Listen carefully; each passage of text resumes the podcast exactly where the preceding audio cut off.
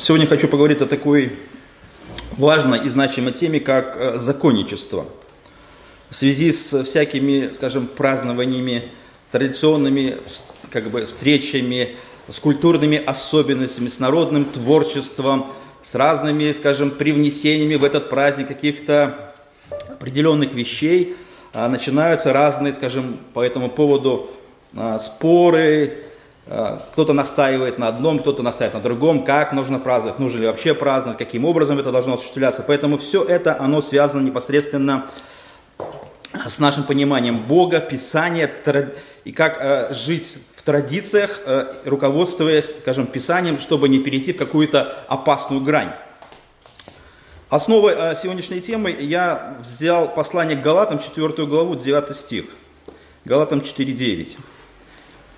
Написано следующее. «Ныне же, познав Бога, или лучше, получив познание от Бога, для чего возвращаетесь опять к немощным и бедным вещественным началам, и хотите еще снова поработить себя им? Наблюдайте дни, месяцы, времена и годы». А, в Галатийской церкви было что-то такое подобное. А, люди, которые, галаты, которые когда-то служили идолам до своего обращения, они были язычники и поклонились, поклонялись каменным и деревянным ложным богам. И они были порабощены все вот этой языческой культурой, традицией, религиозностью. И, естественно, когда пришло а, благовествование и христианство, а, все эти люди попали в церковь. Естественно, они, с одной стороны, приобрели свободу от э, рабства от этих идолам, с другой стороны, они приобрели свободу во Христе. Но э, человек э, устроен таким образом, и даже его прошлое, в котором жили галаты, они, оно побуждает, э, побуждало их или побуждает даже нас. Это такие определенные, скажем так, параллели с нашим современным миром, когда мы скажем, держимся чего-либо, даже, например, если люди попадают, например, там, в евангельские церкви, там, э, с православной культуры, там, э, с католической, еще откуда-то, есть определенное представление, традиции, и есть влияние вс- всего этого бывшего окружения. Естественно, когда ты получаешь свободу во Христе, сначала первое время ты начинаешь радоваться, ты получаешь, вот как бы выдыхаешь и освобождаешься от многих вот таких всяких как сказал Иисус, что э, истина дает свободу, истина освобождает, истина, как бы вот это нагромождение, которое нас когда-то сковывало, оно приобретает, э, через, приобретается, свобода приобретается через познание. И вот Иисус, освобождая нас, вводит нас в церковь. Ну что, что в церкви? Все, как бы, чем-то же надо заниматься, как-то же нужно жить, э, а что соблюдать, а что не соблюдать.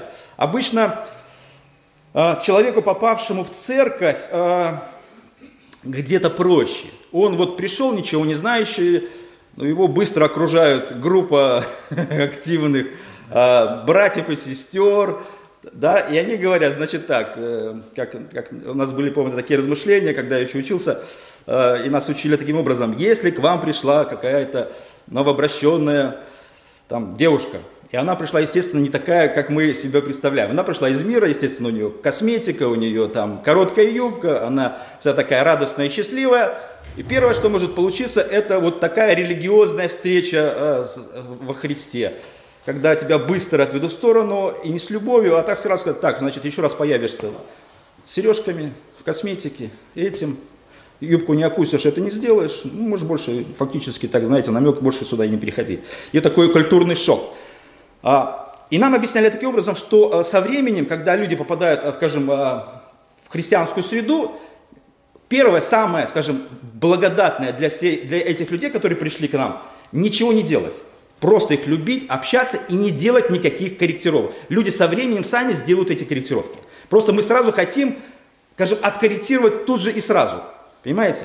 Люди со временем, они увидят культуру, э, какие есть традиции, как люди ходят, к чему они призваны. И со временем они все, все это, скажем, нормализуется. Но это нужно какое-то время э, для них и терпение, и время для нас, чтобы мы могли все принять э, нормально этих людей.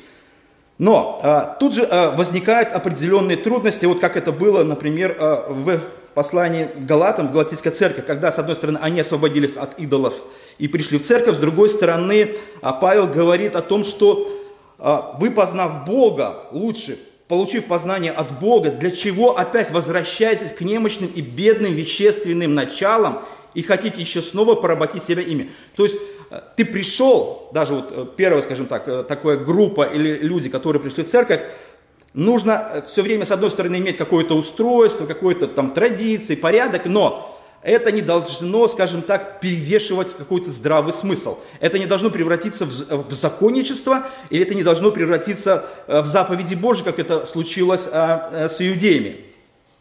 Поэтому люди в Галатийской церкви, они, э, скажем, перешли из язычества, пришли в христианство, и потом у них движение, естественно, там кто-то им подсказал. Естественно, было влияние каких-то иудеев, которые пытались их наставить. Говорят, нет, христианство хорошо, но нужно к этому еще вас вести в иудейскую культуру. Вам нужно еще соблюдать месяцы дни, времена года, там обрезания, там особые, особые какие-то вещи. Вы должны это присоединиться, и тогда вы, может быть, сто процентов уверены, что Бог вас спасет. Вот эта грань, когда, с одной стороны, ты спасаешься по вере во Христа, с другой стороны, когда кто-то или, или что-то начинает а, прибавлять а, к Евангелию какие-то человеческие установления, тут возникает огромная опасность, потому что со временем даже самые благие а, традиции, они потом становятся в канон. Например, значит, прекрасные такие мозаичные изображения Евангелия, храм Спас на крови, это в Петербурге. Кто-то, может быть, был, видел, очень, ну, ну, выдающаяся, красивая, конечно, работа, все сделано. Естественно, это объясняется таким образом, что евангельские истории, изображенные на этих э, художественных произведениях, говорят о, о каких-то библейских сюжетах и приобщают людей к христианской вере, с одной стороны. Это то же самое похожее, как на иконы. С одной стороны, была благая идея, чтобы люди через эти, э, эти изображения услышали Евангелие. Ну, ты не можешь сказать, но ты можешь нарисовать, можешь изобразить, как-то людей приобщить к этому. Но со временем эти изображения стали канонизированные. Они стали святыми, они начали мироточить, они стали приносить э, там, там исцеление, благословение, все что угодно. И с одной стороны, вроде бы все понимают, должны, или по крайней мере священники так объясняют, в канонах везде объясняют, что это не так, но практика людей и поощрение, э, например, в православной церкви способствует тому, чтобы люди превратили это в канон или в закон, или во что-то такое мертвое. И то, что было, с одной стороны, благое, и, и, и люди стремились к тому, чтобы познать Бога даже через эти изображения, превратилось э, в что-то святое. И попробуй ты... И вот эти борьба, я помню, очень много было бесед, когда ты попадаешь с мира а, в Евангелию церковь. И, естественно, вот эта борьба с православными, с православием, самое главное, это свечи, иконы, вот эти все традиции, вот это, естественно, мы пытались каким-то образом их переубедить и для себя объяснить, э, почему так а, происходит в христианстве. Поэтому стремление свести христианство к набору правил, попытка оправдаться перед Богом и примириться с Ним путем соблюдения закона, а не веры в Иисуса Христа. Вот тут всегда кроется очень опасная зона. С одной стороны, да, какие-то традиции в любом случае сформируются, но чтобы эта грань не перешла э, в сторону такого, знаете, законничества в плане того, чтобы ты этому присваиваешь волю Божью. Или, или присваиваешь, что это должно быть, и это тогда ты должен быть абсолютно уверен, что Бог тебя спасет. И тогда ты внутри себя успокаиваешься, имеешь такое, знаете, такое спокойное сердце в плане того, что ты все правильно делаешь. И человек, э, который пришедший в церковь, как здесь написано, «А, но ныне познав Бога, или лучше, получив познание от Бога. То есть а, вера и Евангелие это в принципе, скажем так, достаточно, если так сказать. Для спасения, для жизни, Слово Божие, Откровение Божие, оно достаточно. Но человек всегда хочет иметь какую-то подпорку. Он всегда должен иметь какой-то костыль, на который он должен облокотиться при этом получить через этот костыль уверенность. То есть уверенность приходит не от, через откровение Слова Божьего, через веру во Христа, а приходит через какие-то практические какие-то установления или какие-то вещи, соблюдая которые человек получает внутреннюю уверенность в том, что он все делает правильно, и тогда вот через как бы этот костыль он получает эту уверенность. Уверенность не потому, что Бог сказал так, и я верю в это. Но с одной стороны, это кажется достаточно, и это прекрасно. С другой стороны, человеку это на практике недостаточно. Даже если в первое время ему было достаточно, то в процессе, как Павел говорит, опять возвращаетесь к немощным и бедным вещественным началам. Например, а здесь речь идет о том, что вот эти группа иудеев а, толкала а, церковь в сторону а, опять соблюдения Ветхого Завета. Да, Ветхий Завет был э, прекрасный и э, хороший до какого-то определенного времени, пока, он, пока не было еще пришествия Христа. И когда пришел Христос, то Христос как бы стал во главу всего. Вот все эти прообразы Ветхого Завета, они говорили о Христе. И во Христе все исполнилось. И потом, когда стоит Христос, сияет, ты пытаешься через соблюдение каких-то правил и возвращение бедным, как Павел говорит, и вещественным началом, либо к теням, вот у тебя стоит образец, совершенный образец, а ты пытаешься смотреть на этот образец через тени, через какие-то стекла, через какое-то затемнение, чтобы э, Христос как бы вроде получается недостаточный. Поэтому это очень опасная грань, когда с одной стороны приходит свобода во Христе, потом ну, со временем, со временем это всегда так. В какой бы церкви это ни происходило, в какой традиции, особенно а, с протяжения огромного количества времени, например, в католической церкви э, есть вроде бы Евангелие, но ты не можешь, скажем, просто быть уверенным в своем спасении через веру, ты должен обязательно иметь практику присоединения к благодати через какие-то семь там таинств. Если ты не участвуешь в этих семи таинствах, то тогда спасение проходит мимо тебя. То есть вот эти опять соблюдение начал, оно не является спасением даже в католической церкви. Это просто традиционные вещи, напоминающие о чем-то. Но их возвели в канон, их возвели э, в, в такой ранг, через которых люди должны иметь уверенность в своем спасении.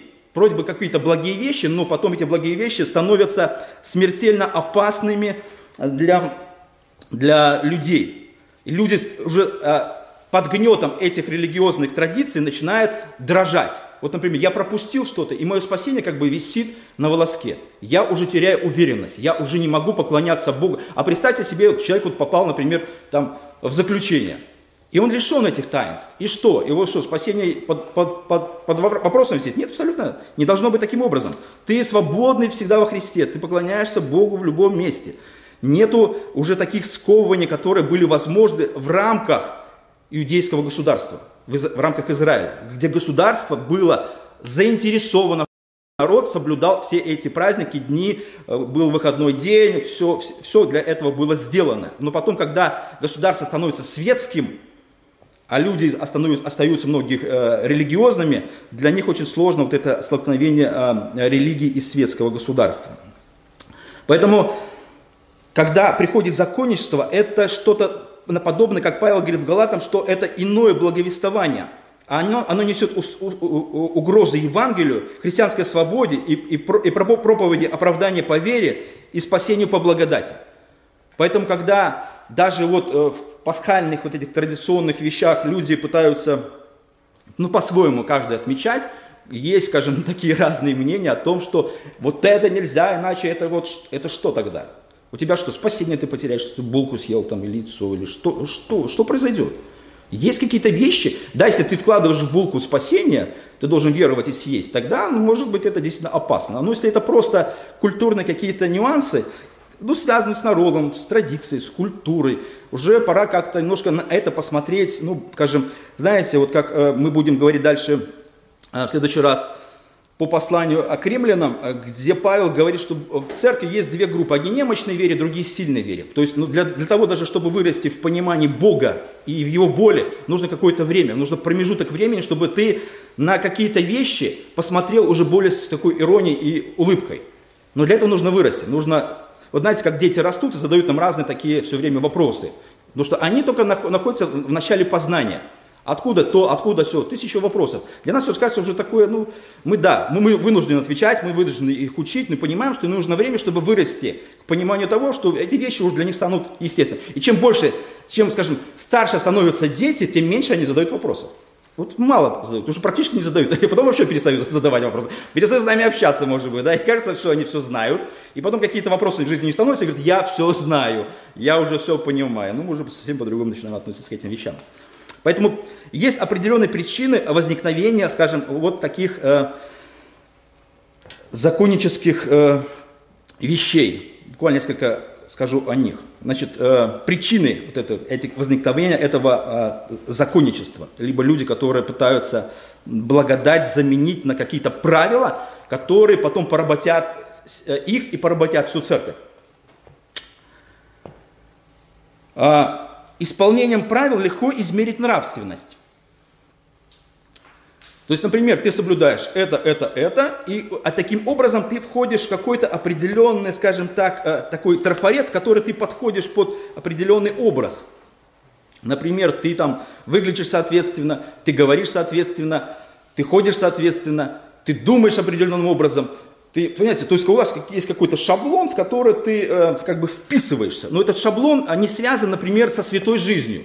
Потому что святая жизнь это должна быть для всех. А это слишком сложно. Это как-то вот определить, человек свято живет, что у него жизнь. А вот легче человека как-то все-таки контролировать и свести его, э, скажем, к подчинению через определенные такие внешние факторы.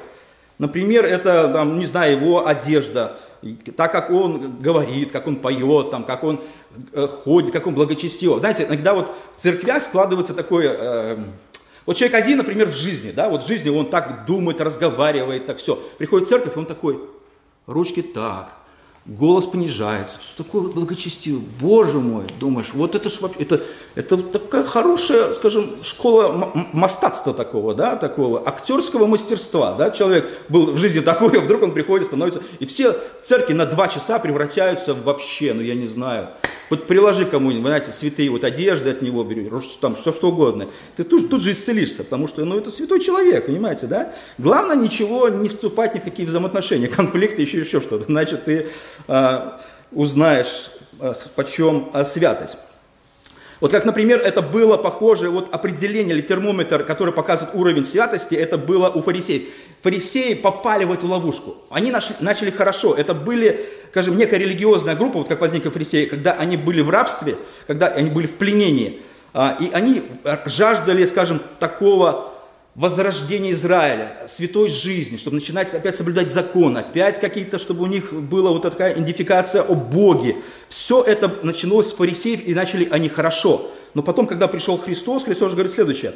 Вот, вот что вы делаете? Вот как вы совершенны? Он приводит такую притчу.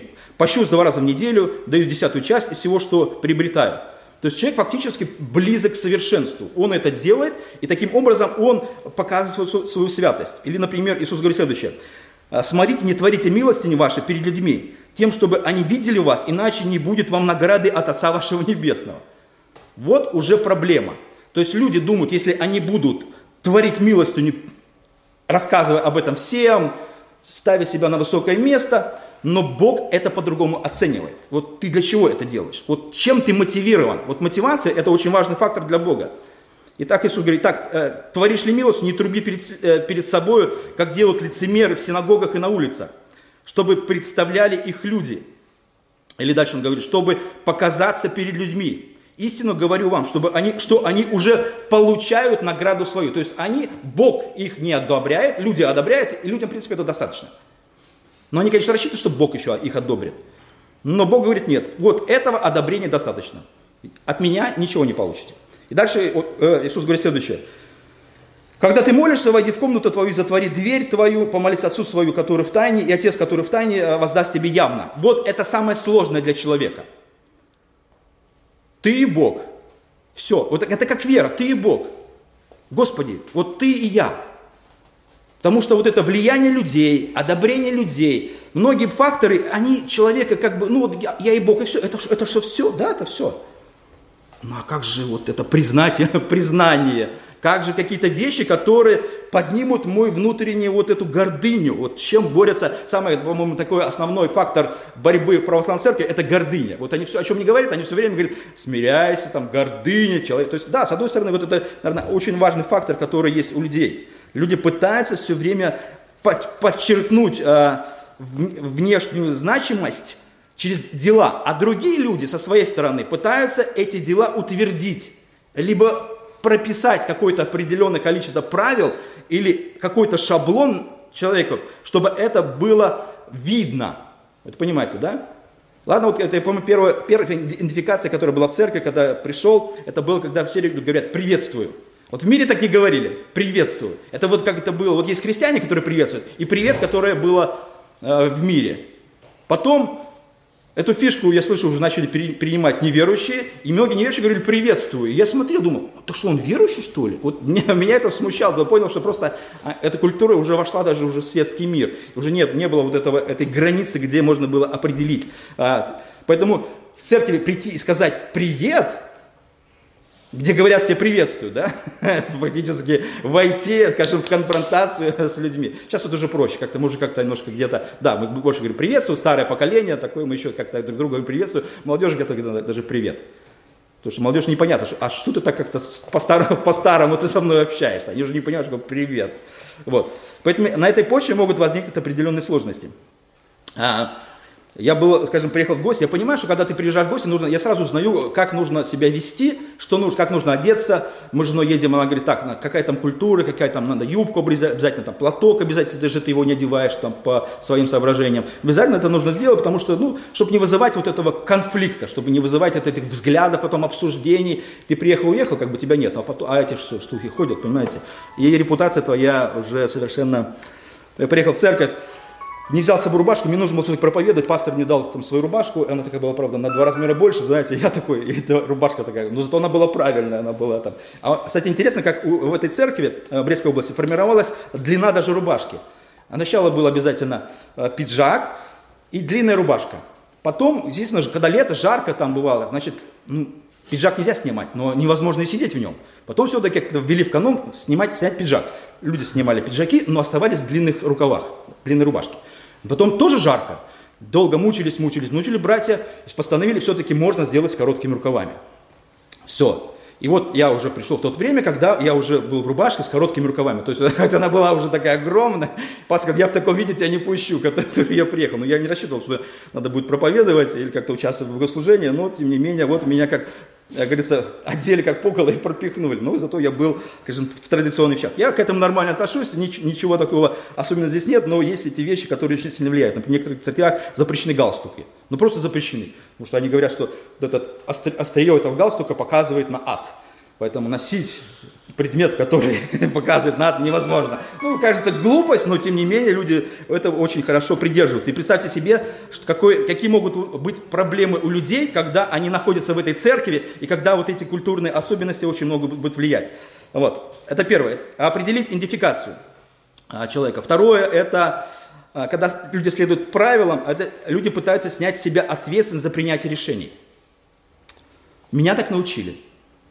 А ты сам что? У тебя вообще голова есть, или, по крайней мере, или ты, только ты в нее ешь, или ты, по крайней мере, должен еще, по крайней мере, думать, или изучать Писание и сопоставлять. Чем всегда отличались баптисты, мне нравилось о том, что они говорили, так написано.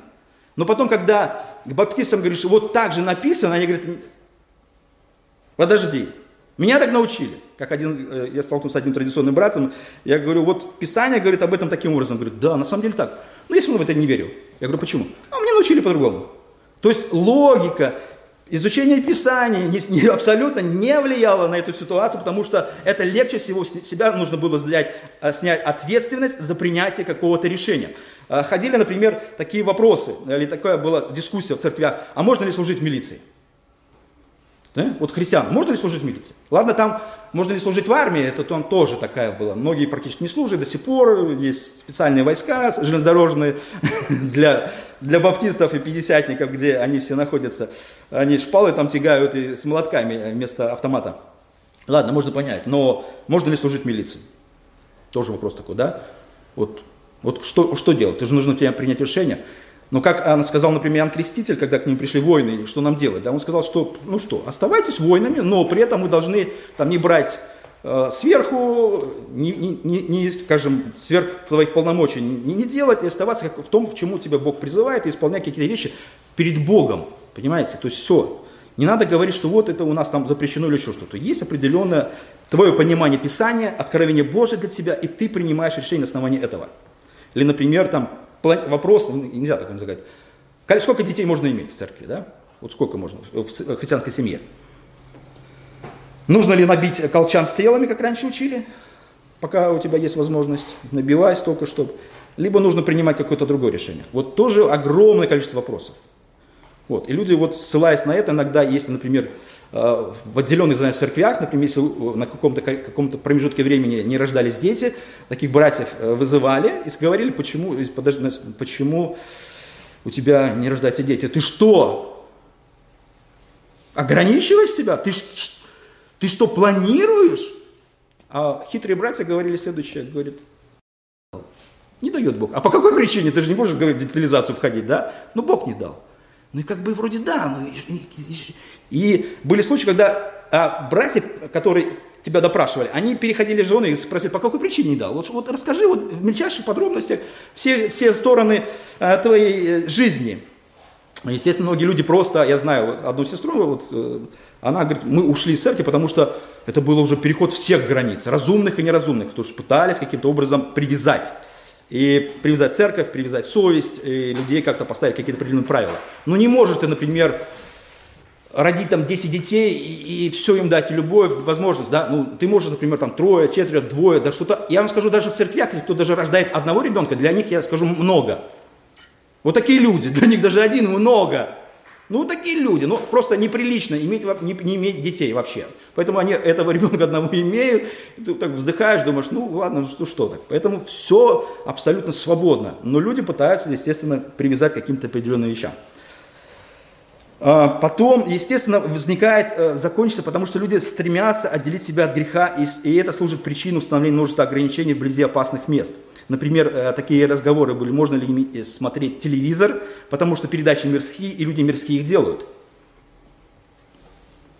Я знаю, что в некоторых церквях было так, что Э, нельзя было иметь телевизор, это было запрещено, а некоторые имели и прятали их в тумбочки, закрывали их дверцами, ключиками, и потом, когда никого не было, открывали этим волшебным ключиком, эту дверцы открывали и смотрели мерзкие передачи, когда уже дети спят, никого, никто не видит, и ты уже, ну все, фу. главное, чтобы никто не узнал, понимаете, не было проверки в доме. Ну, вот так христианство раньше себя ограничивало. Сейчас уже Телевизор это уже даже, я скажу, не нужно иметь. Уже интернет, уже вот у тебя в телефоне все, весь мир. Там и записная книжка, и телефоны, карты, интернет, все.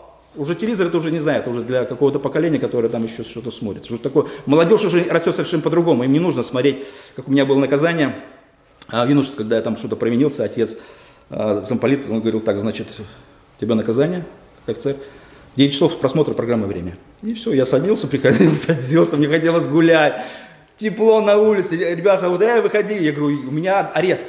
Я садился и смотрел эту программу «Время». Намолотили, надоили, закрома родины, которых никто никогда не видел. И все вот это бесконечно, вот это все. А, ну вот, ну что, что делать? Вот такое было, скажем, наказание. Вот. Следующие э, пару моментов, еще буквально э, по 5 минут, э, люди через это пытаются, через эти правила, получить уверенность в спасении.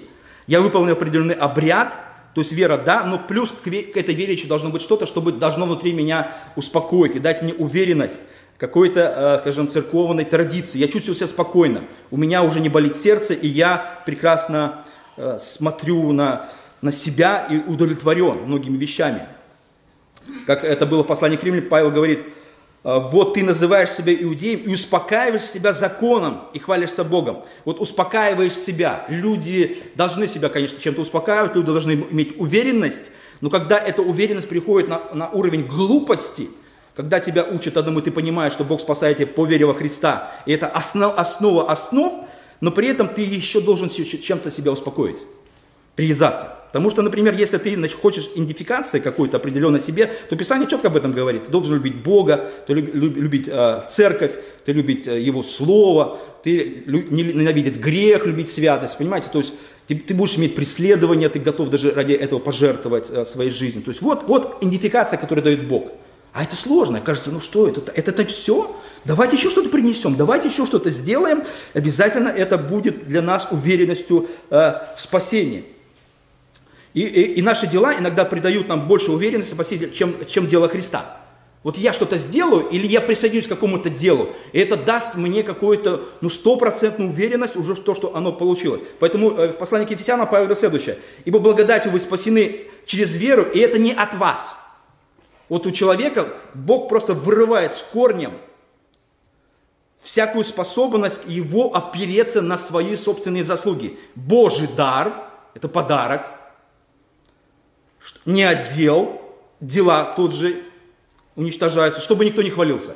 И ты уже, у тебя уже нет основания, Бог выбивает основания, чтобы ты мог сказать, я к этому что-то предложил, я к этому имею какое-то прямое отношение. Если человека Бог дал бы, например, вот спасение это, например, от Бога 100%, а если Бог сделал бы 99, 99, вот это 0, 0, 1, поверьте, она бы уже, человек бы уже гордился этим. Он уже превозносил бы эту, эту, эту цифру до небес. И, и, и опирался бы на нее уверенностью. Поэтому Бог не дает нам ничего. Вообще ничего не оставляет. Это очень сложно. Но мы все равно притягиваем, все равно пытаемся, скажем, научить э, других в этом. И это, эта проблема э, возникает очень, скажем, потом перетекает в очень опасные тенденции. Например, последнее, о чем говорит Павел – непонимание сущности благодати ведет к законничеству. А в послании том же Галатам он говорит следующее. Удивляюсь, удивляюсь, что вы, от призвавшей вас благодатью Христову, так скоро переходите к иному благовествованию, которое, впрочем, не иное, а только есть люди, смущающие вас и желающие превратить благовествование Христова. Но если даже мы или ангел с неба, очень существенный аргумент, стал благовествовать вам не то, что мы благовествовали вам, да будет анафема. Вот есть благовествование, и потом люди пытаются его переформатировать, а, по-другому объяснить, привнести в него что-то. Павел говорит, да будет анафема. Это невозможно. Всякая э, роль попытки сделать э, какие-то человеческие правила, привнести и утвердить их на законном основании, и потом объяснить таким образом, что это дает спасение. Вот что, например, э, делали в Галатах. Там было благословение веры во Христа, но тебе нужно было они говорили, что если ты не будешь соблюдать законы и не обрежешься, ты не спасешься. Все, это полная противоположность тому, что говорил Павел. Да, если даже ты в иудаизме, ты это сделал, но это не основание, это лишь твоя идентификация как еврея. Твоя принадлежность к Богу до какого-то определенного времени. Потом приходит Новый Завет, преемственность, ты входишь а, в Новый Завет со, Христом, в Вечный Завет, который дает тебе уверенность и, и надежное основание а, твоей веры. Поэтому Пусть Бог благословит, чтобы всякое благословение, оно было основой нашей жизни, а не законничества. Аминь.